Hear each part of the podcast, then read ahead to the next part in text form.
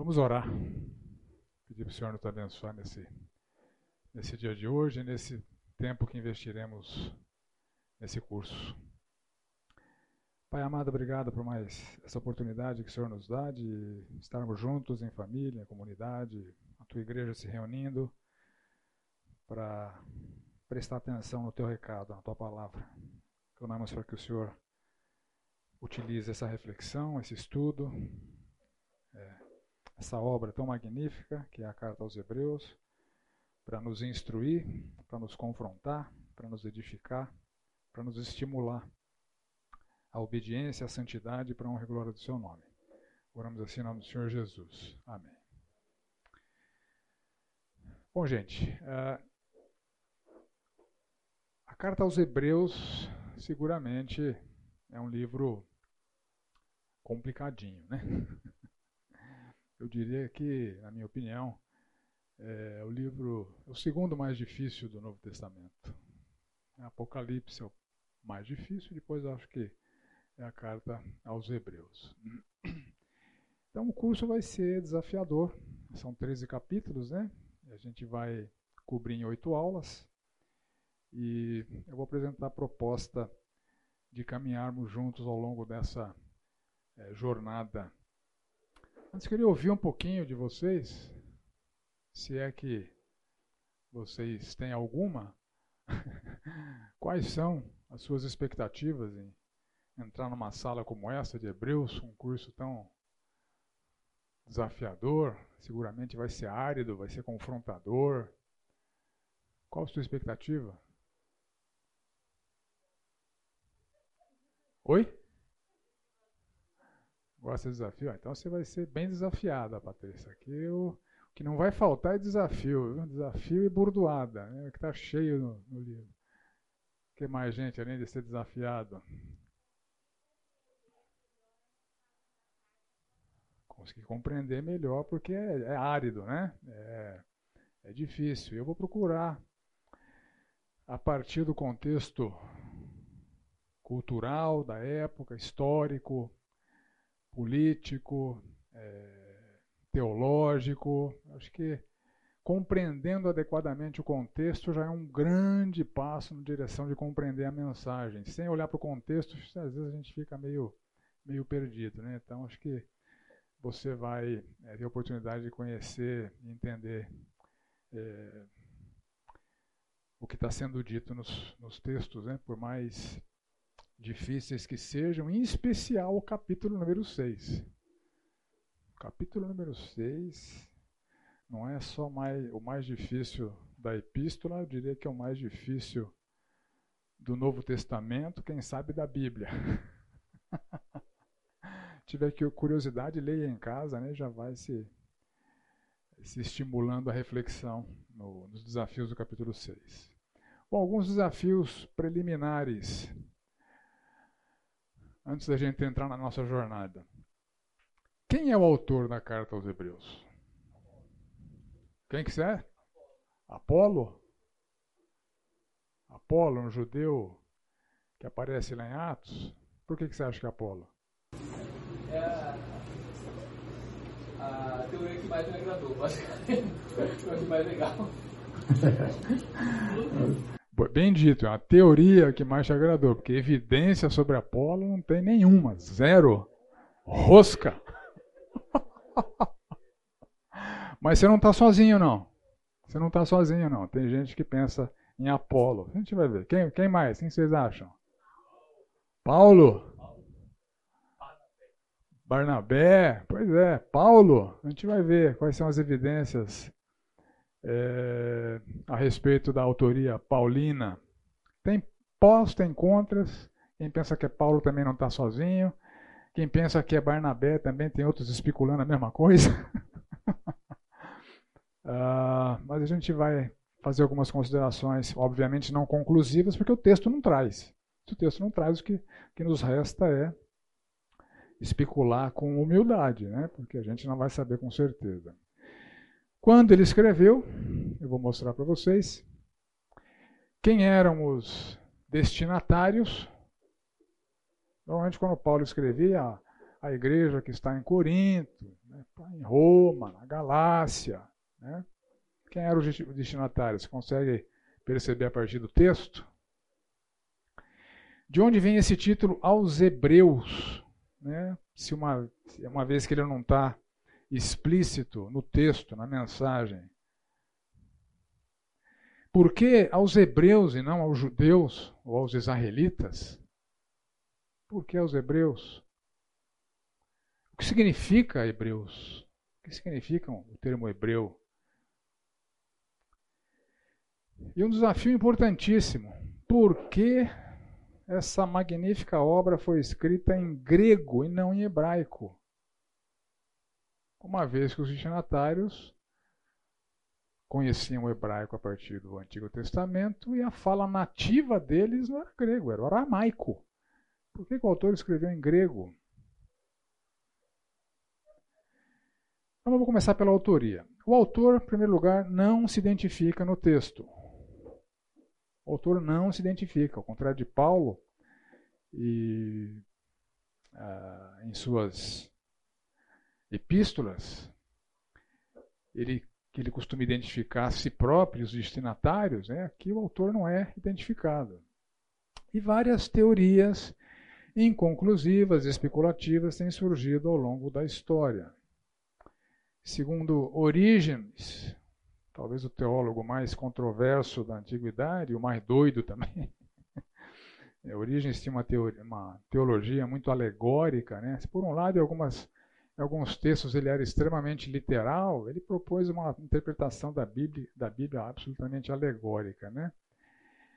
É, por exemplo, quando ele leu lá em Mateus 19 que há eunuco de nascença e a outros a quem os homens fizeram tais, e a outros que a si mesmos se fizeram eunucos por causa do reino de Deus, à luz desse texto ele entendeu que ele precisava se castrar, ele se castrou. Então esse era o Orígenes. Né? Mas, dentre os seus devaneios e atos esquisitos, uma coisa eu concordo com ele, só Deus sabe.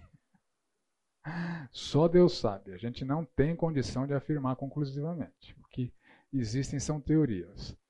Sobre Paulo, há, há fortes evidências que tenha sido Paulo. Por exemplo, a igreja oriental da Alexandria no Egito produziu um manuscrito, uma cópia do Novo Testamento, ou de parte do Novo Testamento. Lá tem parte de Romanos, tem Gálatas, Efésios, Filipenses, Tessalonicenses, e Hebreus está junto ali, como se fosse um escrito paulino. Então, alguns, a partir disso, é, inferem que, como a tradição bem antiga, porque esse é um manuscrito bem antigo, né, produzido lá em 175 a 225 depois de Cristo, tá, como a tradição antiga da, da igreja em Alexandria colocou os escritos junto com os escritos de Paulo, então essa é uma evidência, né, que talvez os escritos se, é, sejam paulinos.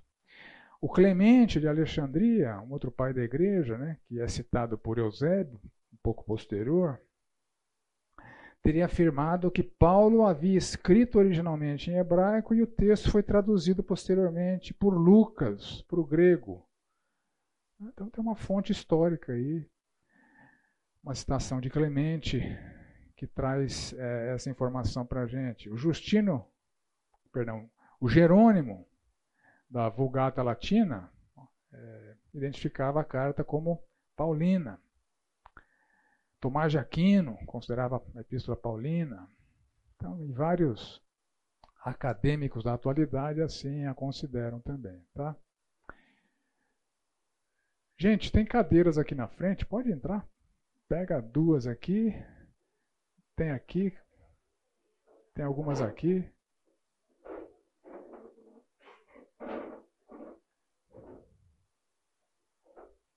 Tem, tem uma aqui, tem ali, tem ali, tem ali. Tem duas ali.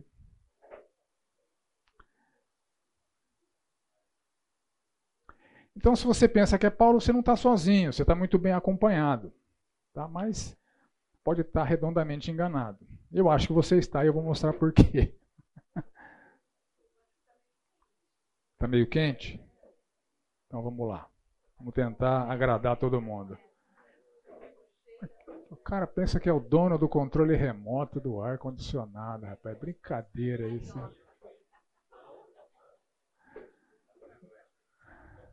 Você pôs quanto lá atrás? Ah, põe 22, né? A sala encheu. Vamos ver. O Vanderlei tá de blusa, tá agasalhado. A Fátima também. Então, minha esposa já se escondeu lá onde o ar não, não chega nela, né?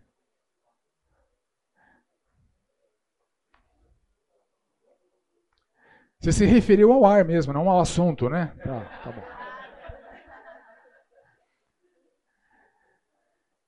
Bom, evidências contrárias a Paulo. A primeira, a Paulo. A primeira delas é o padrão de saudação.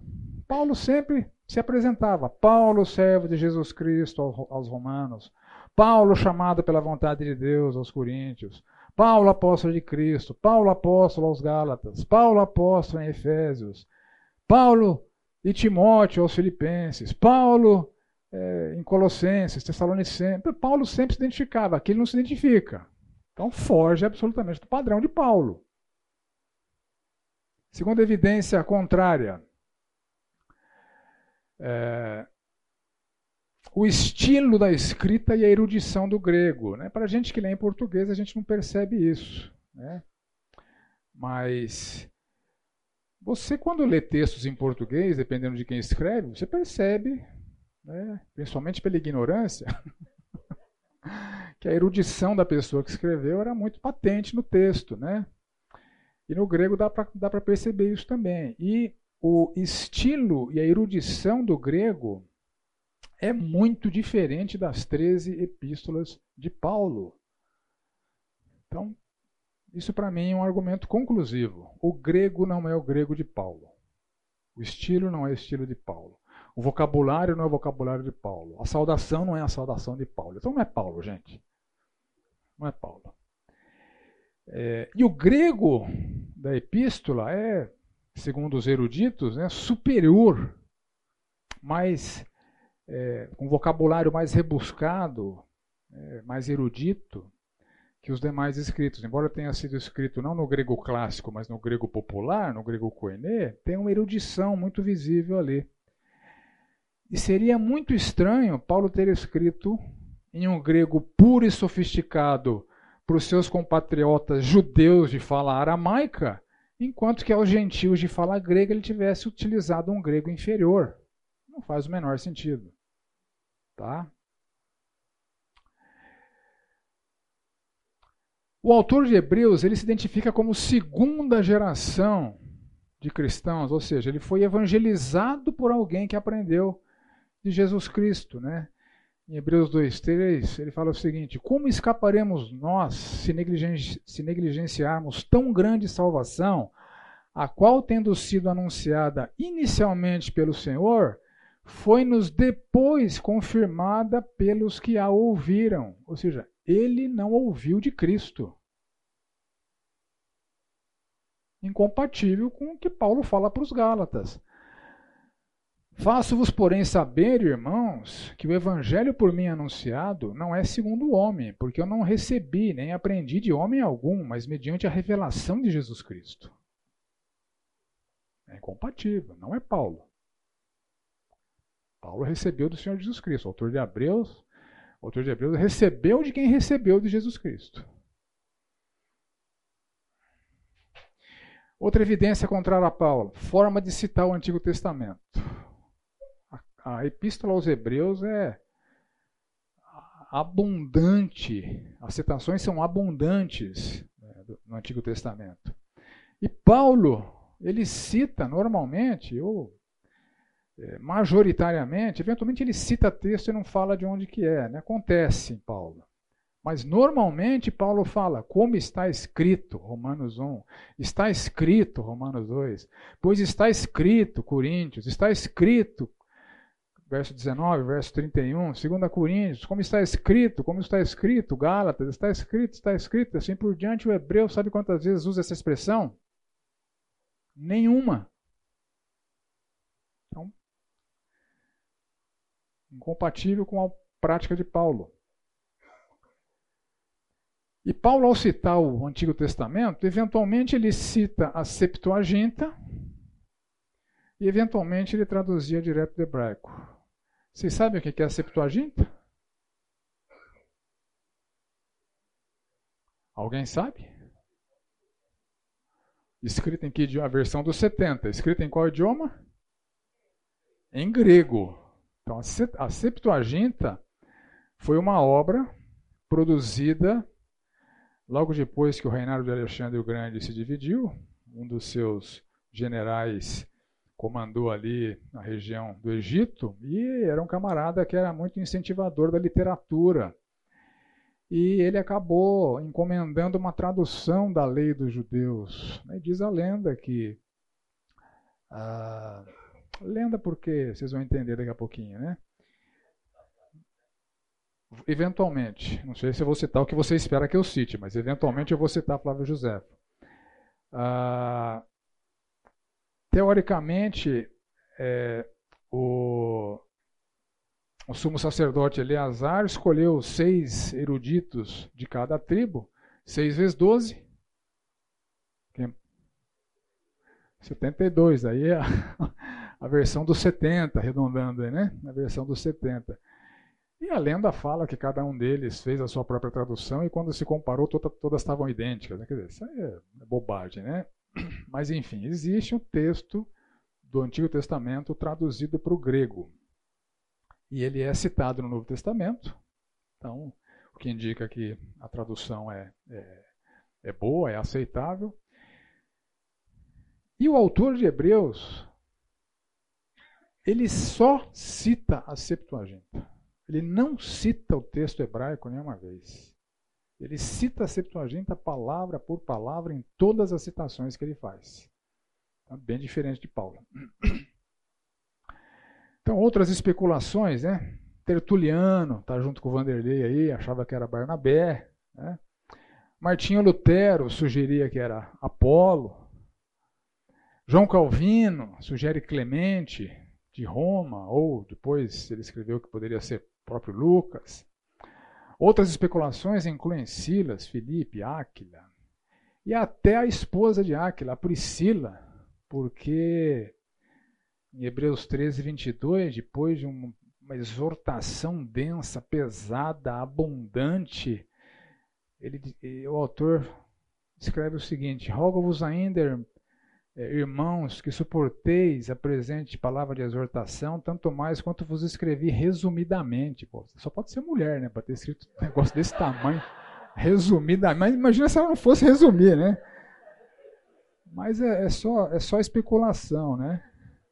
De resumida, essa obra não tem nada, né? Foi um eufemismo do autor aqui.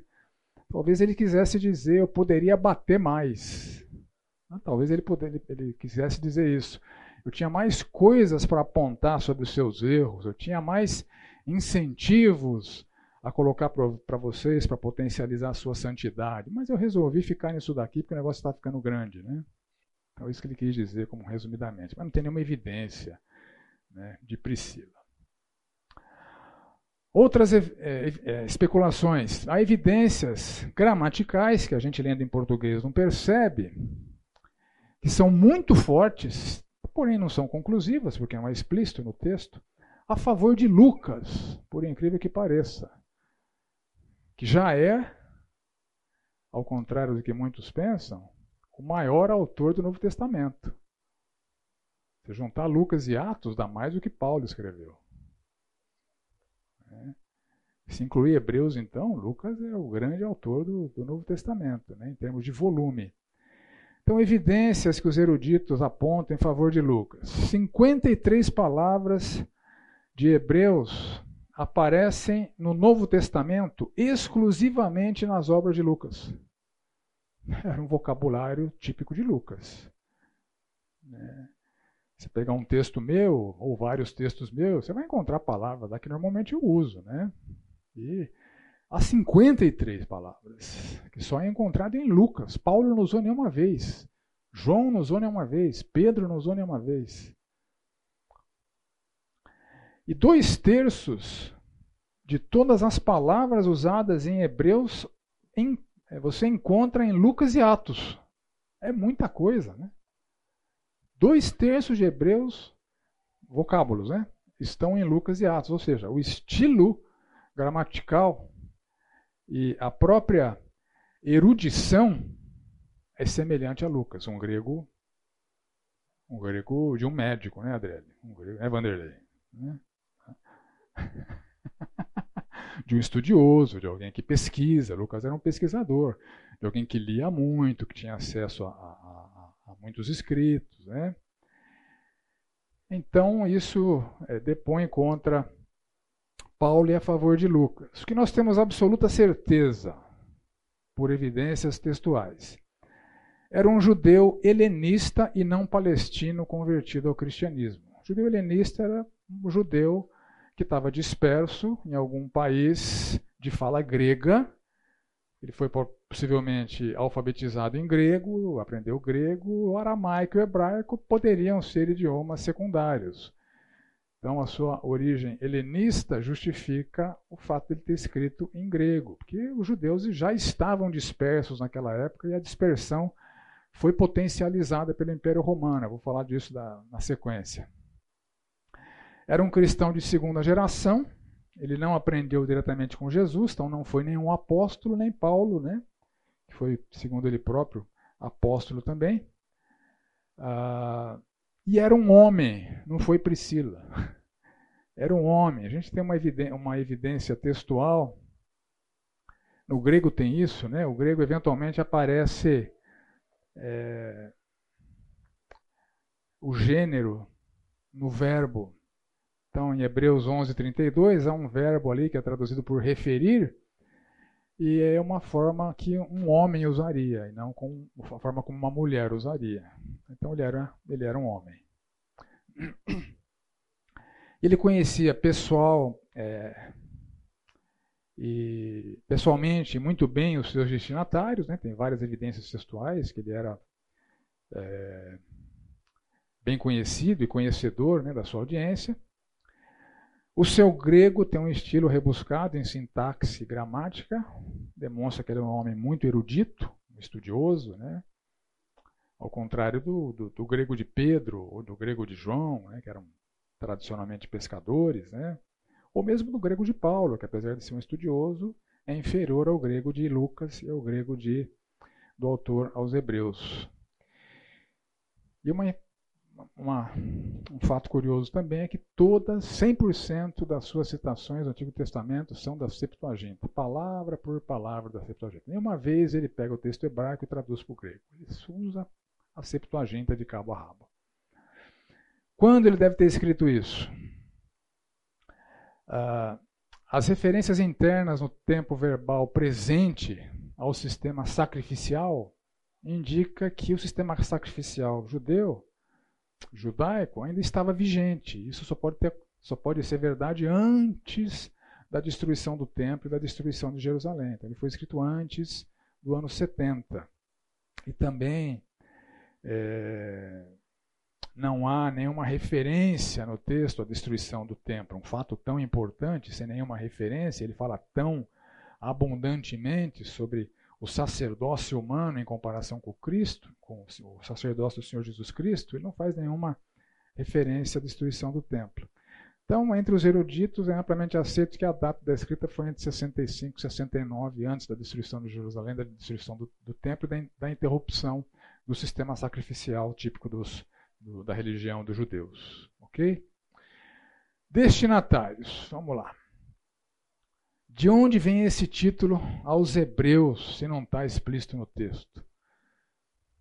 O que, que vocês acham? Quando Paulo escrevia lá, na igreja que está em Roma, na Galácia, Tessalônica, a Timóteo, a Tito, está tudo no texto. Aqui não tem.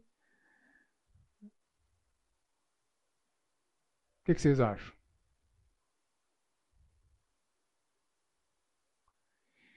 E por que aos hebreus e não aos judeus? Aos israelitas.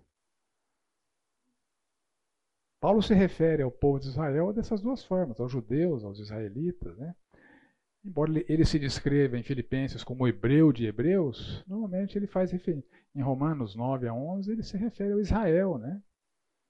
É, eventualmente ele fala que ele queria ser anátema por causa dos seus irmãos judeus. Né? Então ele usa judeu e israelita como termo intercambiável. Mas por que nós temos aqui a tradição cristã apontando para hebreu? O que significa o termo hebreu?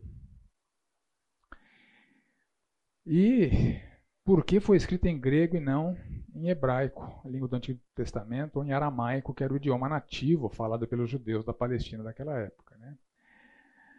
Então vamos lá. A evidência interna indica que os destinatários judeus, os destinatários eram judeus e não gentios, pelo conteúdo, né? O conteúdo você vê que ele está escrevendo para as pessoas que eram familiarizadas com o templo com o tabernáculo, isso é importante, não, não com o templo, mas com o tabernáculo, que era o que estava descrito lá no Antigo Testamento. E eram pessoas que estão sendo exortadas, repreendidas pelo seu apego à antiga aliança. Então, eram judeus, apegados ao, às tradições judaicas. Então, o texto indica isso. E o fato de a referência do autor ser sempre ao tabernáculo e não ao templo, não sei se você sabe a diferença entre tabernáculo e templo. Tabernáculo era aquela tenda do Antigo Testamento que era móvel. Enquanto o povo era nômade, né, o local de adoração, o tabernáculo, era móvel. Era montado e desmontado. Né? E tem a descrição lá na, no Pentateuco, bem detalhada do tabernáculo. É...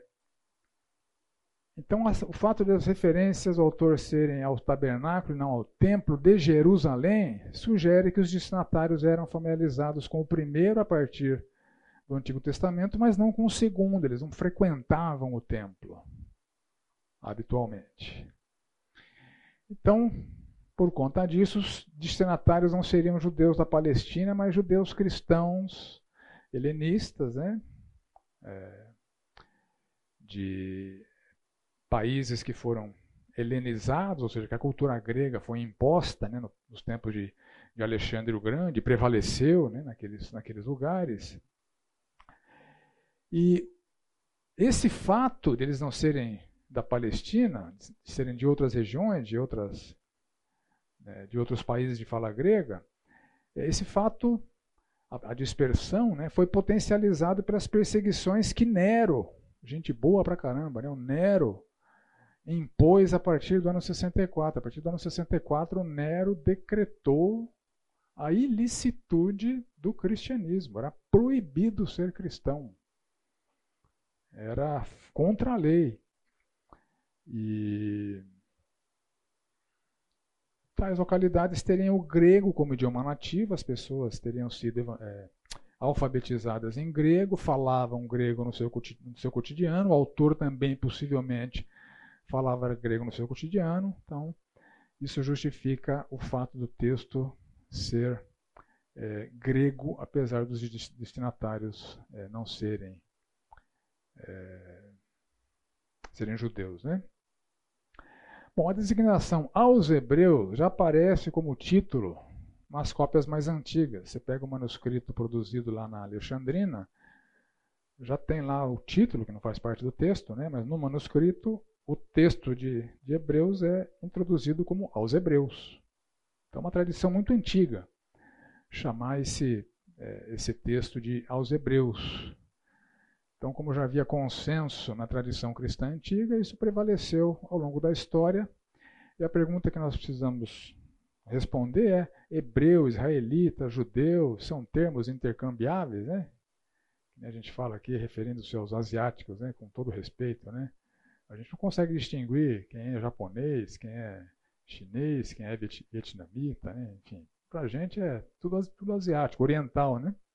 Será que esses termos são hebreus, israelitas, judeus intercambiáveis? Entender um pouquinho do que vocês acham. O que vocês acham? São termos intercambiáveis? A gente pode usar hebreu, israelita, judeu? Hebreus são os filhos de Éder, né? eu acho que tem, uma linhagem muito mais longa. Israelitas são aqueles que estavam contidos ali naquele contexto de Samaria mais Judá. E os judeus são os praticantes da religião. Então, são termos que deveriam ser utilizados como. Ok. Então o irmão aqui disse que, na opinião dele, o termo hebreu vem de Eber. Né? Isso também não é consenso, é especulativo, mas você não está sozinho. Né? Tem mais gente que pensa como você. Uh, mas na Bíblia há referências aos hebreus, né? A gente vai ver. Vamos lá. Israelitas. Israelita é um termo que faz alusão ao povo de Israel. Então, a nação que foi implantada logo após o êxodo do Egito. Quando eles saíram do Egito, eles se organizaram como nação e essa nação se chamava Israel. E são os descendentes de Jacó, ou Israel. Era o nome do Jacó. Então, os descendentes do Jacó, do Israel, formaram essa grande nação de Israel. Judeus é um termo que faz alusão ao termo de Judá, que foi formado pelas tribos Judá e Benjamim, logo após a divisão do reino de Israel entre o reino do norte, que tinha como capital a Samaria, e o reino do sul, Judá. O reino do norte eles ficou Israel. Né? O reino do sul, só duas tribos, Judá e Benjamim. Samaria, capital no norte, Jerusalém, capital no sul.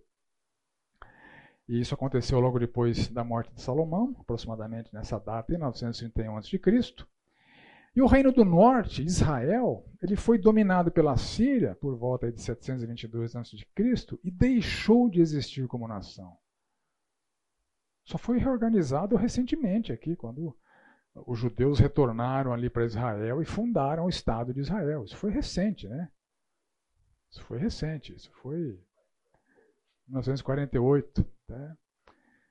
Então, depois da dominação assíria, Israel deixou de existir como nação, entretanto, Judá permaneceu, apesar de ter sido conquistado e, e, e exilado, né? o povo foi conquistado e exilado pela Babilônia. O exílio da Babilônia foi diferente do exílio da Síria, que destruiu a identidade nacional. O exílio da Babilônia preservou a identidade nacional e a partir do ano 538, pelo decreto do Ciro, rei da Pérsia, que sucedeu a Babilônia como grande império global, Ciro diz o seguinte, tá, isso está lá em Esdras, assim diz Ciro, rei da Pérsia, o Senhor, Deus dos céus, me deu todos os reinos da terra e me encarregou de edificar uma casa em Jerusalém de Judá. Então, Ciro foi um instrumento de Deus utilizado para que o povo judeu, descendentes de Judá, que estavam no exílio imposto pela Babilônia, retornasse ali com Zorobabel, nos tempos de Esa, depois com Neemias. Né? Houve vários movimentos de retorno para reconstruir a cidade de Jerusalém, para restabelecer é, Judá como nação. Né? Então, judeus é, têm essa origem. E Hebreus acabou se tornando uma referência genérica ao povo que descende dos patriarcas. Então, primeira referência bíblica ao nome, ao nome hebreu aparece ali em Gênesis 14. É, porém, veio um e contou para Abraão, o hebreu. Então, Abraão era o hebreu. É. Ah, há outras referências em Gênesis, em Êxodo, por exemplo, o povo que ficou escravizado no Egito, Israel não existia, né? Aquele povo que ficou escravizado no Egito, como é que os egípcios se referiam a eles? Como hebreus. Como hebreus. Lembra, eles chegaram lá a partir da família de Jacó, né, e os cônjuges dos filhos, etc. Né? É, servos, né, cerca de 70 pessoas, e saíram de lá no Êxodo cerca de 2 milhões e meio de pessoas. Né? Então, o tempo eles se multiplicaram no Egito, os hebreus né, se multiplicaram ali no Egito. É, olha só, Êxodo 1, 22. Então ordenou a Faraó a todo o povo, dizendo: A todos os filhos que nascerem aos hebreus lançareis no Nilo. Esse povo está crescendo demais, mata as crianças. Gente fina, né? Gente fina. Eu ia falar alguma coisa aqui, mas eu vou me, me conter. A questão de matar a criança, né? Significa literalmente pessoa de outras terras, de além de pessoal que vinha de longe. E em hebraico, como o irmão aqui é, lembrou, a grafia de hebreu é parecida com a grafia de Eber, que é um antepassado de Abraão, da linhagem de Sem, que é filho de Noé. Então, de fato, alguns afirmam que são os descendentes de Eber, de maneira geral, mas isso não tem evidência bíblica, né? Isso, a grafia é próxima, né? É, isso é pouco conclusivo. Muitas palavras têm grafias próximas e não tem nada, não tem nada a ver é, entre si, né? Calção e canção são parecidos, mas não tem nada a ver uma coisa com a outra. Né? Então pode ser que hebreu e Eber não tenha nada a ver uma coisa com a outra, né? Mas, enfim, são é, as explicações terminológicas. Então, hebreu tem origem anterior aos reinos de Israel e de Judá, é o povo original. É uma designação mais genérica e abrangente. Hebreus é uma referência aos ancestrais dos israelitas e dos judeus, israelitas da nação de Israel, do reino do norte, judeus da nação de Judá, o reino do sul, o reino que sobreviveu, o reino que subsistiu, do norte não sobreviveu. E os termos acabaram ficando meio que intercambiáveis. Os termos ficaram meio intercambiáveis, por isso que quando o autor fala aos hebreus, os hebreus eles estavam representados na terra naquele momento pelos judeus, e especificamente os destinatários da carta, os judeus dispersos. Eles eram hebreus, eles tinham suas raízes lá naquele povo que foi forjado na escravidão do Egito.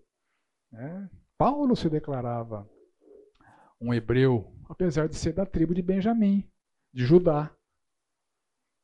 Então os termos acabaram ficando intercambiáveis. Então é, não há nenhum problema em, ser a epístola aos hebreus, né, a esses descendentes dos patriarcas, um povo que foi forjado e multiplicado naquele ambiente de opressão e de escravidão do Egito é, que estavam representados na terra naquele momento por judeus dispersos nas regiões é, distantes de Judá. O contexto que vai nos ajudar a compreender muitos textos. O cristianismo, como eu disse, era uma religião ilícita, proibida no Império Romano, embora o judaísmo fosse uma, região, uma religião lícita. Você podia ser um judeu, você podia adorar Jeová, você podia frequentar a sinagoga, é, você podia frequentar ali o templo antes dele ser destruído, não tinha problema nenhum. Os judeus tinham um lobby muito significativo ali em Roma. Mas uh, Nero desenvolveu uma antipatia muito grande pelos cristãos e decretou o cristianismo ilícito no ano 64 e acusou os cristãos de serem é, culpados pelo grande incêndio ocorrido em Roma naquele ano. Então, uma base fajuta decretou a ilicitude da religião. Então, olha só que interessante. Abandonar o cristianismo e retornar para o judaísmo naquele império significava eliminar um risco de vida. Não tinha muita vantagem ser cristão, não. Tinha mais vantagem ser judeu. Ser judeu você podia adorar livremente. Ser cristão você podia ser condenado à morte. Então Paulo está se dirigindo a um povo que estava sendo tentado a abandonar o cristianismo e voltar para o judaísmo porque era proibido ser cristão. E a partir daí a gente entende várias é, repreensões que, que o autor faz. Contexto teológico. Havia um investimento dos judaizantes, não sei se você já ouviu esse termo, né? O judaizante era aquele camarada que tentava mesclar o cristianismo com o judaísmo. É mais ou menos o que algumas religiões de matriz afro fazem, né? É, alguns, é, não sei nem como se referir a esses seres espirituais, são equiparados a santos da Igreja Católica, né? até para os escravos enganarem seus senhores que estavam adorando são isso, são aquilo, mas na verdade ele estava adorando a entidade original lá. Né? Então havia esses judaizantes que estavam tentando manter preceitos da antiga aliança, é, não só o legalismo de, de, das festividades e das restrições alimentares e da prática da circuncisão, mas eles, eles também impunham aquelas tradições dos fariseus que Jesus combatia de maneira tão enfática né, nos embates que ele, tinha, que ele tinha com os fariseus. Então tinha esse pessoal que se dizia cristão, mas queria preservar aquilo que eles valorizavam da sua eh, antiga aliança. A carta de Paulo aos Gálatas é uma investida de Paulo para combater essa heresia que se infiltrava numa igreja gentílica. Olha, olha o poder desses caras, né? Olha o poder desses caras. Além de influenciar os judeus, os, os judeus, eles começaram a influenciar também os gentios, mandando os caras se circuncidarem, senão não eram aceitos por Deus, mandaram, mandando os caras a terem restrições alimentares, senão eles não eram aceitos por Deus. Então a agenda de Paulo aos Gálatas é combater isso. E isso estava vigente naquele tempo. Então tinha os judeus covardes querendo voltar para o judaísmo, porque o cristianismo era perigoso. Tinha os judaizantes que estavam propagando essa heresia e essas contaminações é, à, à nova aliança através dos seus costumes, das suas tradições, às quais eles eram muito apegados. Né? O contexto espiritual em que a epístola foi escrita. Então, pelo conteúdo do texto, pelo que nós lemos no texto, a gente pode supor, com uma boa dose de certeza, que na sua audiência havia esses grupos de pessoas presentes ali. Crentes verdadeiros e maduros, alguns deles eram líderes da igreja, e deveriam ser obedecidos, né, por serem modelos para o rebanho. Crentes verdadeiros, mas estagnados espiritualmente e imaturos, então há exortações diretas para esse tipo de pessoa. Crentes nominais ou falsos crentes, pessoas que se diziam crentes para serem aceitas na comunidade ali, mas de fato nunca creram no Senhor Jesus Cristo. Judeus indecisos, pessoas que eventualmente estavam uh, achando muito forte que o abandono da antiga aliança era algo prescritivo por Deus, né? Então eles estavam indecisos em abraçar a nova aliança, em abraçar a fé cristã. Judeus apóstatas, que por medo da perseguição abandonaram o cristianismo, retornaram ao judaísmo, e os céticos, camarada que não sou judeu, né, não, não abro mão, não creio na nova aliança, vou ficar com a antiga aliança. Então, pelas repreensões, pelas exortações, pelas confrontações que o autor faz, a gente consegue inferir também, né, sem afirmar dogmaticamente, né, que esse tipo de gente estava presente ali na audiência. Ora ele se dirige a uns, ora ele se dirige a outros, né? mas ele está tratando com uma comunidade heterogênea em relação à sua fé. Vou apresentar para vocês um esboço sintético, né? uma, uma forma de apresentar o conteúdo de maneira é, mais sintetizada. Então, eu divido aqui em três partes e uma despedida. Parte 1, um, que vai do primeiro capítulo ao sétimo, onde o autor se concentra em demonstrar a superioridade de Cristo em relação aos mensageiros anteriores, sejam eles profetas, sejam eles anjos e mesmo Moisés e Arão. Então, está demonstrando a superioridade do Senhor Jesus Cristo. Na segunda parte, que vai ali do 8 até o 10, 18, ele foca a sua argumentação em demonstrar a superioridade de Cristo em relação às práticas religiosas anteriores, típicas da antiga aliança, o sacerdócio, o santuário, a própria aliança antiga, os sacrifícios. Então ele vai demonstrar que o Senhor Jesus Cristo é muito superior a isso tudo. E uma terceira parte, que vai do capítulo 10, 19 até o 13, 17, que eu chamei aqui de implicações adicionais à supremacia de Cristo e à sua nova aliança. Implicações que dizem respeito é, à santidade, a uma vida de temor a Deus, a obedecer à palavra de Deus, enfim. E uma despedida, 13, 18 a 24.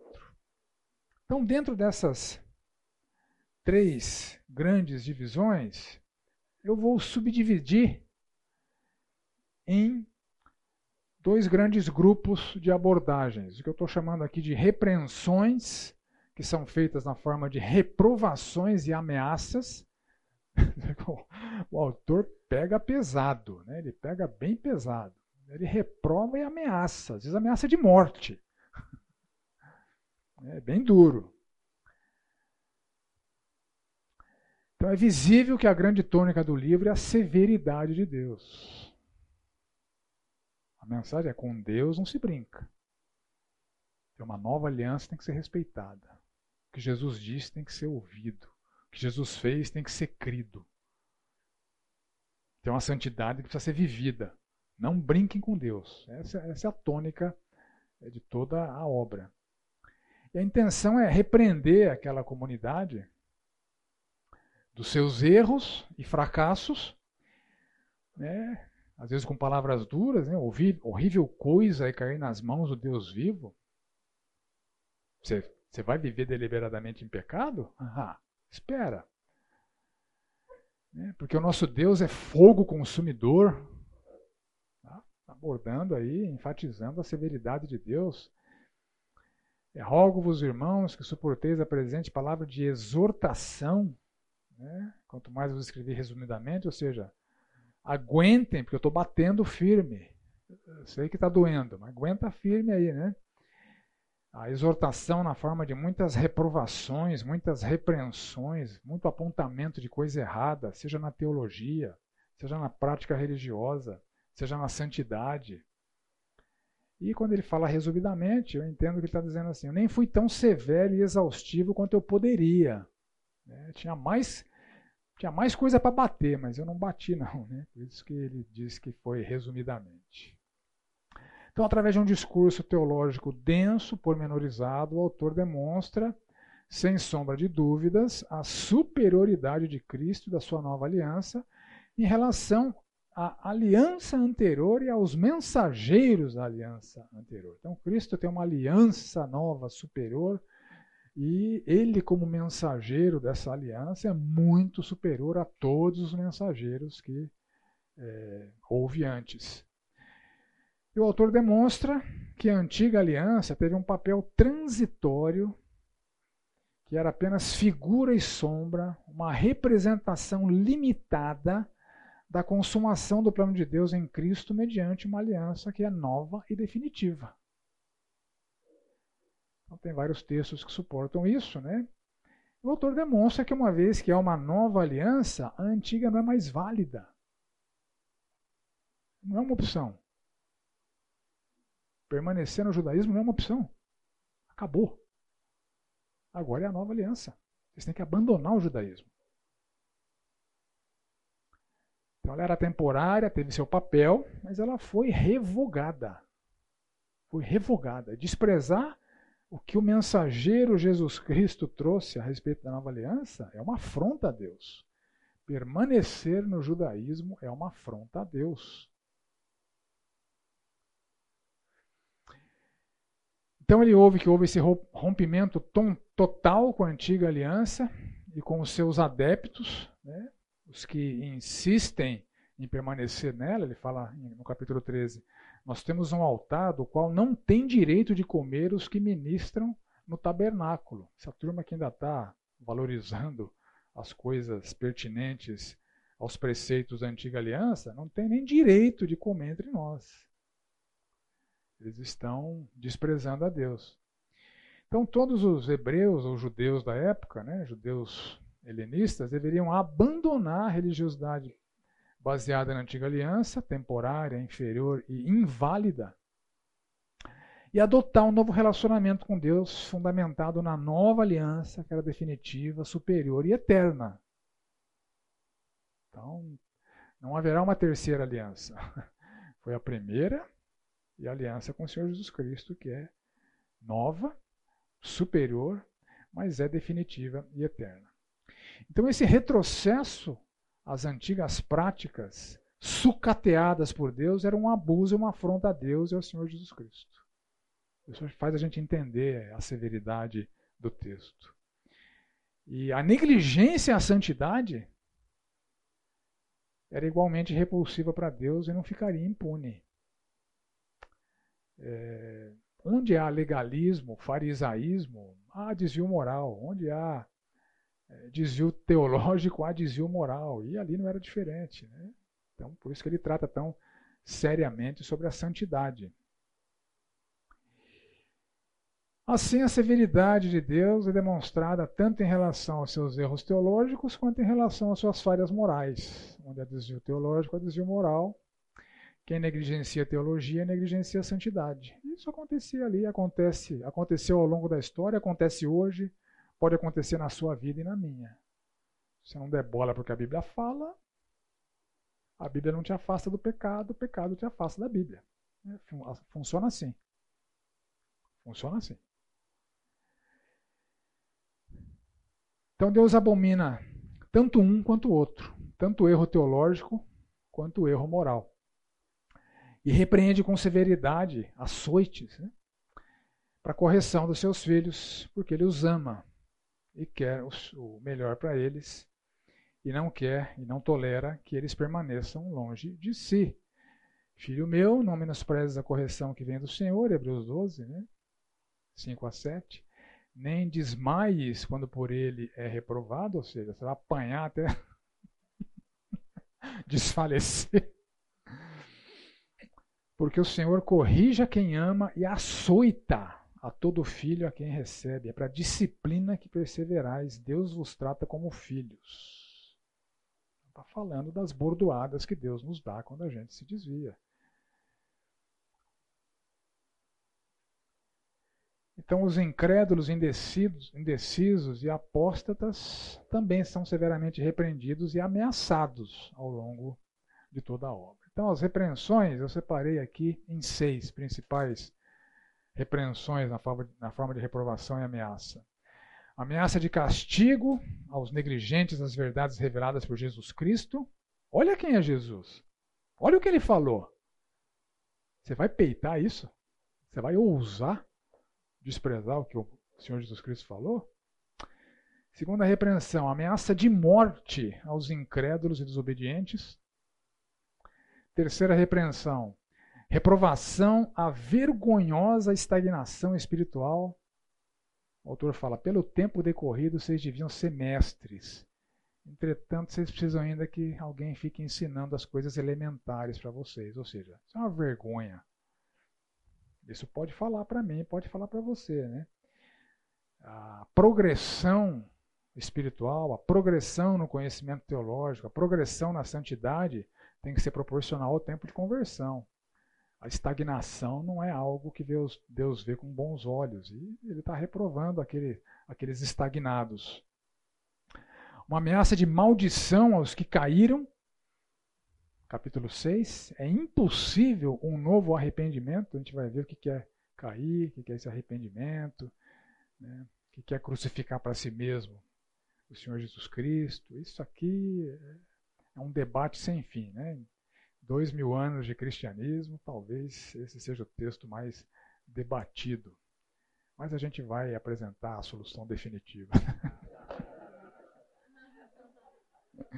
Brincadeira, gente. É, é um texto realmente é, polêmico, né? Obviamente eu vou apresentar minha preferência de, de interpretação, mas se você tiver em qualquer extremo diferente do meu, você vai estar bem acompanhado. Né? Vai ter bons autores que vão defender as duas coisas. Tá? Antibíblicos, mas consistentes nas suas argumentações. Quinta repreensão: ameaça de um juízo horrível pelas mãos do Deus vivo aos que o afrontam vivendo deliberadamente em pecado. Sexta repreensão: uma ameaça de disciplina severa por Deus, o fogo consumidor, aos cristãos que falharem na sua luta contra o pecado. Gente, essas bordoadas vão valer para todos nós, tá? São repreensões da palavra de Deus feitas àquela comunidade e vigentes para as nossas vidas. Ele também faz uma série de recomendações na forma de alertas e estímulos. Então ele intercala as repreensões com as recomendações. Ele bate e mostra o caminho. Ele bate e mostra o caminho. Né? É dos fracassos em atender as recomendações que derivam é, as reprovações. Então, as repreensões e recomendações são habilmente ancoradas na doutrina de Cristo, e na substituição da antiga pela nova aliança. Então ele faz essa ancoragem teológica para sustentar quem é Jesus Cristo, o que, que ele fez por nós, o que, que ele ensinou e o que ele espera de cada um de nós. Esse é o fundamento das argumentações é, de toda a obra. Primeira recomendação: um estímulo ao apego firme às verdades reveladas para não se desviar. Segunda recomendação: um estímulo a prestar atenção em Jesus Cristo, o apóstolo e sumo sacerdote de Deus. Terceira recomendação: um alerta para não endurecer o coração, como os antepassados fizeram. Então, não repitam os erros dos antepassados. Quarta recomendação: um alerta contra o perverso coração de incredulidade que afasta de Deus. Quinta, um estímulo à exortação mútua contra o endurecimento do pecado. A sexta, um alerta pelo empenho em entrar no descanso de Deus, para que ninguém caia na desobediência. Sétima, um estímulo à proximidade de Deus para a obtenção da graça, misericórdia e socorro. Oitava, um estímulo ao progresso no conhecimento teológico. Nona, um estímulo à manutenção da diligência no serviço e amor, e um alerta contra a negligência a essas virtudes. Décima, um estímulo à manutenção do coração sincero, purificado e da firmeza na fé. Décima primeira, um estímulo ao mútuo encorajamento no amor e nas boas obras. Décima segunda, um estímulo para não negligenciar a congregação, o estar junto, né, como irmãos, como igreja. E décima terceira, é, um estímulo à recordação das lutas do passado para encontrar forças no presente para que não haja retrocessos. E a décima quarta, um estímulo à luta contra o pecado, tendo os olhos firmes em Cristo. E termina com 11 mandamentos finais. Não bastasse tudo que ele falou até aqui, ele termina com mais 11 mandamentos. Amar uns aos outros, praticar hospitalidade, oferecer misericórdia e socorro para com os que sofrem, manter a pureza no casamento, combater a avareza, mantendo o contentamento com o que Deus tem dado, mirar no exemplo de fé e vida dos líderes do passado, combater desvios doutrinários, abandonar definitivamente o judaísmo, arcando com todas as consequências, louvar continuamente a Deus por meio de Jesus Cristo, praticar generosidade para com o necessitado e obedecer os líderes da igreja. Então, essa é a, a minha forma de sintetizar e agrupar os assuntos é, de acordo com o conteúdo da, da epístola. Bom, os objetivos que eu estabeleci para o curso. Na minha descrição do, da, da, do curso, eu escrevi o seguinte: entenda como todas as repreensões feitas àquela comunidade de hebreus do primeiro século continuam sendo relevantes para cada um de nós nos dias de hoje e para todos os cristãos de todas as épocas. Aprofunde seu conhecimento sobre a pessoa e obra de Jesus Cristo, conheça todas as implicações práticas que devem fortalecer a nossa fé e moldar o nosso viver. Então, tem objetivos teológicos e objetivos morais, porque é isso que a gente encontra na, nas páginas de Hebreus. Que aprendamos mais ou consolidemos fortaleçamos os nossos conhecimentos doutrinários.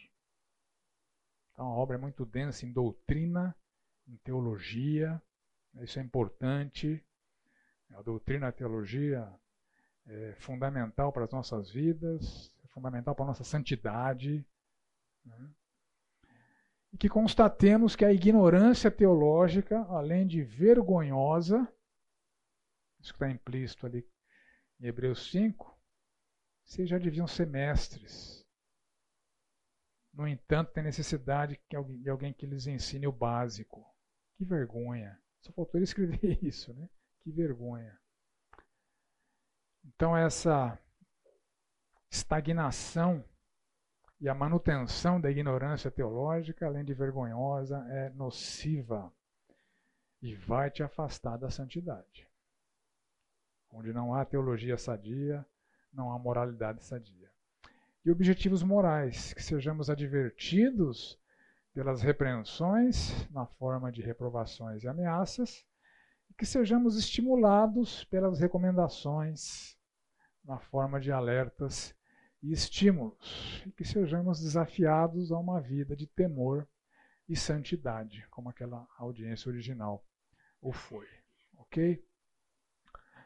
Bom, eu consultei muitas obras né, para é, preparar esse curso. Das que eu consultei, eu vou recomendar quatro, duas principais. Então, eu vou recomendar aqui o livro do Allen. Se você lê em inglês e quer investir na sua biblioteca, esse é um excelente comentário exegético e teológico do, dessa obra.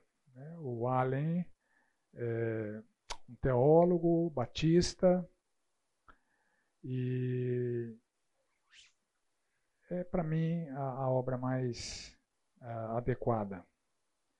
E o Hobbes, o Herschel Hobbes, infelizmente, sua obra é mais sintetizada, entretanto, sem perder a relevância, e infelizmente ela não é mais publicada. Né? Você deve achar em sebos por aí. Né? É, a carta aos Hebreus por Herschel Hobbes, um outro batista, que eu também aprecio muito. E tem a, tem a obra do, do Bruce e desse, nem sei como é que pronuncia o sobrenome dele, né? Guthrie, coisa parecida, que faz parte daquela série azulzinha, né? os comentários azulzinhos todos os livros da Bíblia. Então, alguma coisa mais sintética também, né? Essa continua, até onde eu sei, continua sendo publicada. O Bruce não, o Bruce também é, é mais denso, né? É, os, livros, os livros em inglês são mais densos, né? são mais teológicos, são eventualmente mais gramaticais. Então, a leitura, o estudo é mais árido. Os livros em português, o estudo, a leitura é mais fluido, mais, mais acessível, mas tem é, boas considerações. Ok? Vamos ao texto então. Primeira parte, superioridade de Cristo em relação aos mensageiros anteriores, os profetas, os anjos, Moisés e Arão. Vamos começar pelo capítulo 1. Você pode abrir sua Bíblia aí ou acessar o aplicativo, né? Pouca gente abre Bíblia hoje em dia, a maioria acessa aplicativo, né? Inclusive eu, vamos lá. Havendo Deus outrora falado muitas vezes, de muitas maneiras, aos pais pelos profetas, nestes últimos dias nos falou pelo Filho, a quem constituiu herdeiro de todas as coisas, pelo qual também fez o universo. Ele é o resplendor da glória e a expressão exata do seu ser, sustentando todas as coisas pela palavra do seu poder. Depois de ter feito a purificação dos pecados, assentou-se à direita na majestade nas alturas, tendo se tornado tão superior aos anjos, quanto herdou mais excelente nome do que esse, do que eles. Pois a qual dos anjos disse jamais: Tu és meu filho, eu hoje te gerei, e outra vez, eu lhe serei pai, e ele me será filho. E novamente, ao introduzir o primogênito no mundo, diz: E todos os anjos de Deus o adorem. Ainda quanto aos anjos, diz: Aquele que a seus anjos faz ventos e a seus ministros labareda de fogo, mais acerca do filho, o teu trono, ó Deus, é para todo sempre. Cetro de equidade é o cetro do teu reino. Amaste a justiça e odiaste a iniquidade. Por isso Deus, o teu Deus, te ungiu com óleo de alegria como a nenhum dos teus companheiros. Ainda, No princípio, Senhor, lançaste os fundamentos da terra, e os céus são obra das tuas mãos. Eles perecerão, tu, porém, permaneces. Sim, todos eles envelhecerão qual veste. Também qual manto os enrolarás, e como vestes serão igualmente mudados. Tu, porém, és o mesmo, e os teus anos jamais terão fim. Ora, qual dos anjos jamais disse: Assenta-te à minha direita, até que eu ponha os teus inimigos por estrado dos teus pés? Não são todos eles espíritos ministradores, enviados para serviço a favor dos que hão de herdar a salvação? Então, nesse primeiro capítulo, nós é, encontramos também algumas questões preliminares. Eu vou usar sempre esse formato né, para nos estimular aqui a, a, a, reflexão inicial, umas considerações mais difíceis e desafiadoras, e a gente depois, ao longo é, do estudo, vai trazendo as, as respostas. Né? Então, quem é Jesus Cristo? Essa é a primeira preocupação do autor, demonstrar quem é Jesus Cristo. Demonstrar que é, não tem comparação. Não tem comparação de Jesus Cristo com, com profetas, com, com anjos. Não tem comparação. Jesus Cristo, embora seja um mensageiro, não tem comparação com os mensageiros anteriores. Através de quais profetas Deus falou ao povo hebreu? Tem um Szinho a mais ali. Né? Havendo Deus outrora falado muitas vezes, de muitas maneiras, aos pais pelos profetas, uma referência a toda é, obra já documentada né, nos tempos de Jesus e no início da igreja primitiva, que se refere ao Antigo Testamento, né, de Gênesis a Malaquias, Está tudo registrado, tudo documentado, tudo escrito né, e acessível. Então Deus falou a esses profetas. Vou dar, mostrar para vocês né, quantas vezes isso aconteceu, a abundância de vezes que falou Deus através desses instrumentos humanos. Agora, uma questão que nos pode nos vir à mente é o seguinte: o que, que os anjos têm a ver com o tema dessa obra? Por que essa ênfase em comparar Jesus Cristo com um anjo? Porque essa preocupação de comparar Jesus Cristo com anjo. O que? Que ele tenha comparado com os profetas da antiga aliança, faz sentido, né? Olha, eles disseram isso, está revogado, agora é isso. Mas e anjos? Por que essa preocupação de comparar Jesus Cristo com os anjos? Afinal de contas, o que Deus falou através dos seus anjos? Anjo significa literalmente mensageiro. Que mensagens Deus já enviou através dos seus anjos? E, finalmente, por que comparar então Jesus com profetas e anjos, que também são mensageiros de Deus? Então vamos lá. Deus se revelou através de profetas, os mensageiros, os mensageiros anteriores a Cristo. Deus falou aos pais. Quem são os pais? Os ancestrais. Aquele povo que saiu do Egito, conduzido por Moisés, e que foi o alvo das revelações preliminares de Deus, todas elas documentadas ali no Antigo Testamento. Deus falou através de profetas a esses pais. Profetas são mensageiros, são aqueles camaradas que dizem: Assim diz o Senhor. Tanto é que na lei, quem ousasse falar alguma coisa nesses termos, assim diz o Senhor, e a profecia não se cumprisse, o que, que acabava acontecendo com esse cara? Né? Era, não, não era pedra. Né? Morria. É sério. Falso profeta era a teologia do concerto ali. O falso profeta era condenado à morte. Mas os verdadeiros profetas diziam: Assim diz o Senhor. Então Deus falava através deles. E Deus falou muitas vezes, segundo o autor, muitas vezes aos pais, pelos profetas. E falou de muitas maneiras, formas diferentes. Quem são esses profetas? Uma pequena lista aqui, não exaustiva, né? Começando ali por Enoque, Noé, Abraão, Jacó, Moisés, a própria Miriam, Débora, né? dois profetas que foram enviados ali, Samuel, Davi, Gade, Natã, Zadok, Gedutum, Aías, Semaías, Ido, profeta de Judá, Azarias, Anani, Jeú, Micaías, Elias, nem todos eles têm as suas próprias obras documentadas, mas são amplamente citados o que disseram em nome do Senhor no Antigo Testamento, né?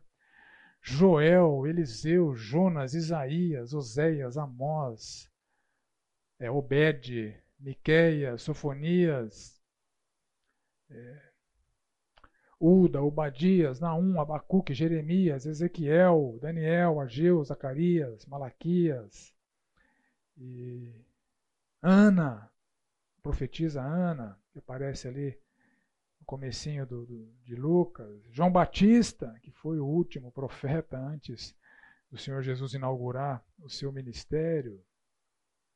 Então Deus falou muitas vezes, de muitas maneiras, aos pais, pelos profetas. Entretanto, o argumento do autor é o seguinte: Jesus é muito superior aos profetas. Não tem comparação. Se vocês prestam atenção nos profetas, que prestar muito mais atenção no que Jesus fala. E ele apresenta algumas credenciais do Senhor Jesus Cristo. Né? Quem é Jesus Cristo? Qual profeta se aproxima dele? Então, em primeiro lugar, ele apresenta o Senhor Jesus Cristo como herdeiro de todas as coisas. É uma referência ao fato de que Jesus é o dono do universo. Ele herdou essa posse. Que profeta tem isso? Que profeta se aproxima é, a ter isso? Ele é o herdeiro de todas as coisas. Não só, ele é o criador de todas as coisas. Então, lá no Antigo Testamento, na narrativa da criação de Gênesis, esse universo sendo gerado do nada, o agente desta criação é Jesus Cristo. Está é, tá dizendo mais ou menos o seguinte: quem que cê, com quem que vocês pensam que vocês estão lidando? Ele é o dono do mundo, ele é o criador do mundo. Ele é tão glorioso quanto Deus, uma referência ao Pai. Ele é tão glorioso quanto Deus. Nenhum profeta se aproxima dessa glória do Senhor Jesus Cristo. Ele é a expressão exata de Deus. Ele é igual ao Pai. Possuem a mesma essência. São pessoas distintas, mas possuem a mesma essência, a mesma glória. Deus, o Pai, é, se manifesta no Filho e no Filho encarnado, Senhor Jesus Cristo. Além de ser expressão exata de Deus, igual ao Pai em essência, ele é o sustentador do universo com a sua palavra poderosa. Além de ter criado, ele mantém as leis do universo funcionando. O dia que ele parar de fazer isso, esse universo vai entrar em colapso. E já está anunciado no Novo Testamento que isso vai acontecer. Pedro anuncia que isso vai acontecer. Quando o Senhor Jesus deixar de manter as leis da natureza harmônicas, na descrição de, de Pedro, é, nós encontramos que ah, ele fala que os elementos se desfarão abrasados. Então essa, essa criação ela vai deixar de existir assim que o Senhor Jesus Cristo deixar de sustentá-la. E esse é o plano de Deus, é assim mesmo. Um dia ele não vai sustentar mais, o universo vai colapsar e haverá novos céus e nova terra onde habita a justiça. Então, ele é o sustentador. Se você solta alguma coisa e cai no chão, essa lei da gravidade, quem mantém é ele. As relações entre as partículas subatômicas, é ele que mantém aquilo tudo funcionando. O dia que ele parar de fazer isso, e ele vai fazê-lo, os elementos se desfarão abrasados. Não vai ser uma cena é, agradável de se ver. E além de toda essa grandeza né, descrita com palavras humanas, né, tentando atingir a supremacia de Cristo com essas palavras, ele purifica pecados. Que profeta faz isso? E está sentado à direita do Pai majestoso, é uma figura de linguagem para descrever a posição de extrema autoridade né, do Senhor Jesus Cristo, extrema autoridade e honra. Então, olha só. Deus falou no passado, muitas vezes e de muitas maneiras, aos seus antepassados, pelos profetas. Nesses últimos dias, ele falou por esse camarada aqui.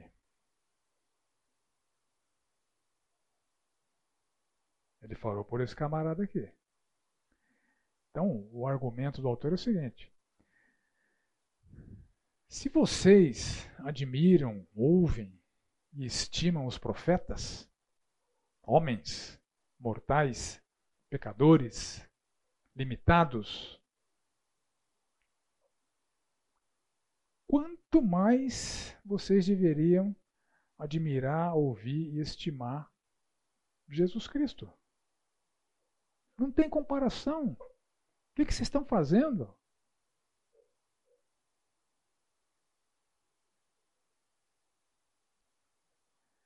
E Deus também se manifestou diversas vezes, diversas vezes, através de anjos no Antigo Testamento. Várias vezes.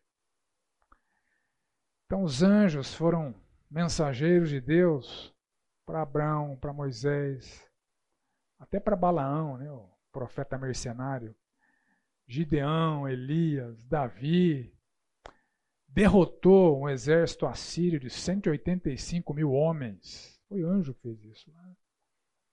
Se manifestou a Daniel, a Zacarias. Então, é, os anjos no meio dos judeus eram seres considerados de elevada reputação porque se você consultar no Antigo Testamento, há inúmeras citações de Deus enviando esses mensageiros.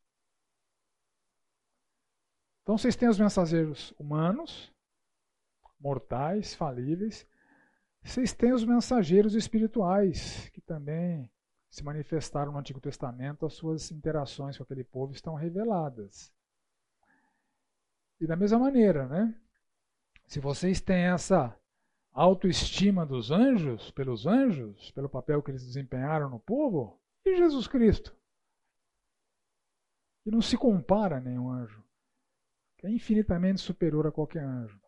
A tradição judaica reconhecia os anjos como instrumentos, inclusive na transmissão da lei. A gente vê isso lá em Gênesis. É, em Gênesis não, em Êxodo, né? É, em Êxodo 3,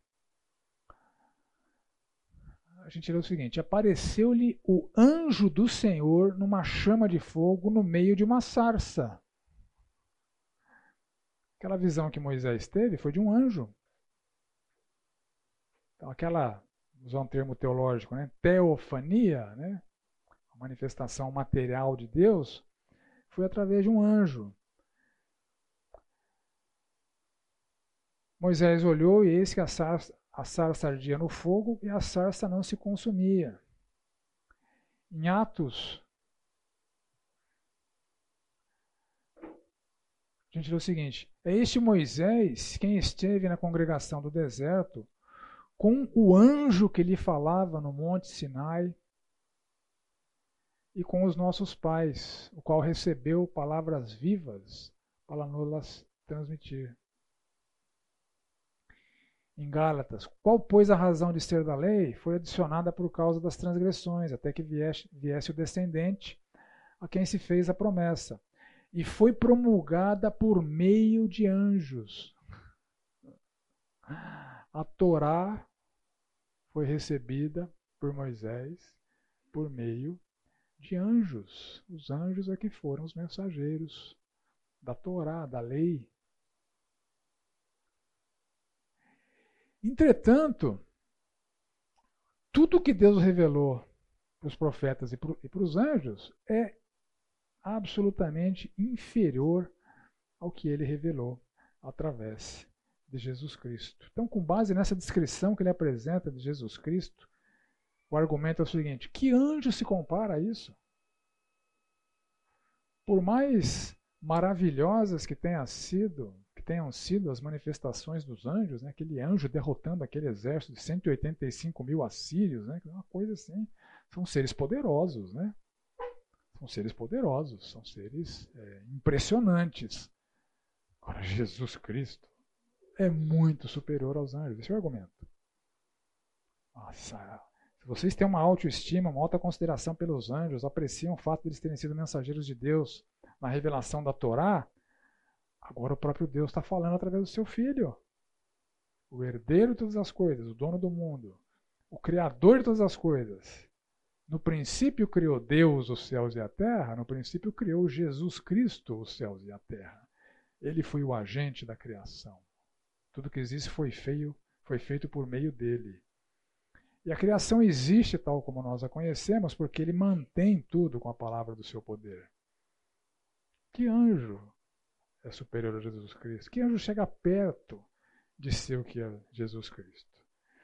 Então, o resumo da ópera aqui é o seguinte: vocês prestam atenção nas mensagens dos profetas, vocês prestam atenção na mensagem dos anjos, agora Jesus Cristo está falando. O que vocês vão fazer com isso? Semana que vem a gente continua. O que nós vamos fazer com isso? vamos orar.